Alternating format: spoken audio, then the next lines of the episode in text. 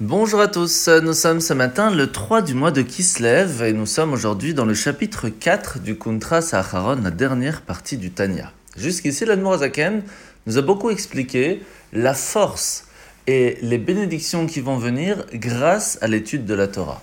Et hier, nous avons expliqué qu'il y avait une force encore plus grande pour celui qui allait prier, parce que grâce à la prière, nous pouvons changer carrément le destin d'une personne.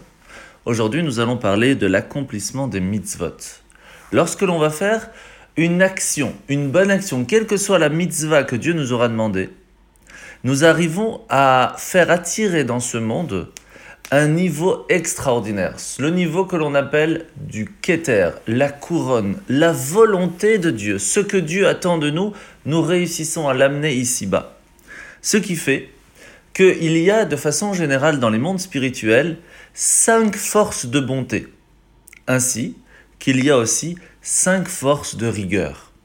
Chaque fois que l'on va réussir à raffiner le monde, grâce en plus, comme il faut savoir, au début de la création du monde, eh bien, il y a eu 288 étincelles de divinité qui sont tombées dans ce monde, et grâce à notre travail d'utiliser la matérialité dans un but plus spirituel, nous réussissons à le ramener à sa source et ainsi faire ce que l'on appelle la volonté de Dieu.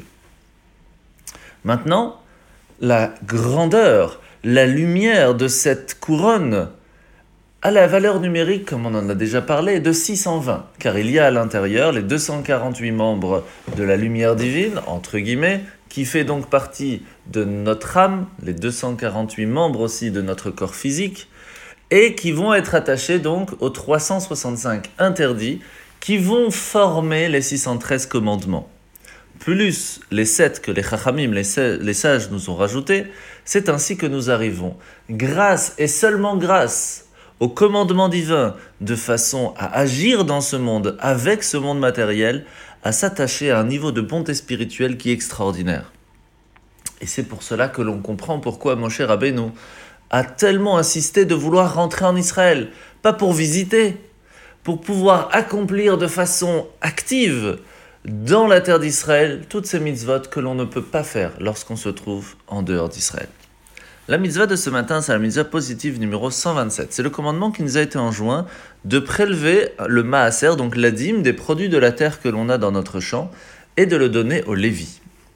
La paracha de la semaine. Nous sommes paracha Toldot aujourd'hui lorsque Esav va avoir donc 40 ans, va se marier avec deux filles de Kénaan, et Yitzhak, qui malheureusement était aveugle à ce moment-là, va estimer qu'il est temps de transmettre officiellement le rôle de leader en donnant une bénédiction spécifique à Esav et qui lui demande donc de se préparer.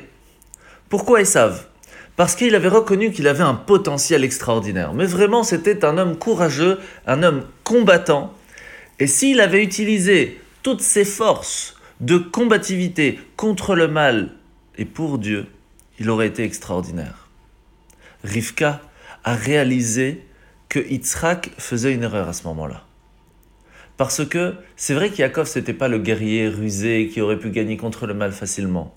Mais grâce à l'étude de la Torah, il avait appris comment affronter cette partie obscure du monde pour transformer le monde à être quelque chose de plus vivable, de plus sympathique, de plus beau, de plus spirituel.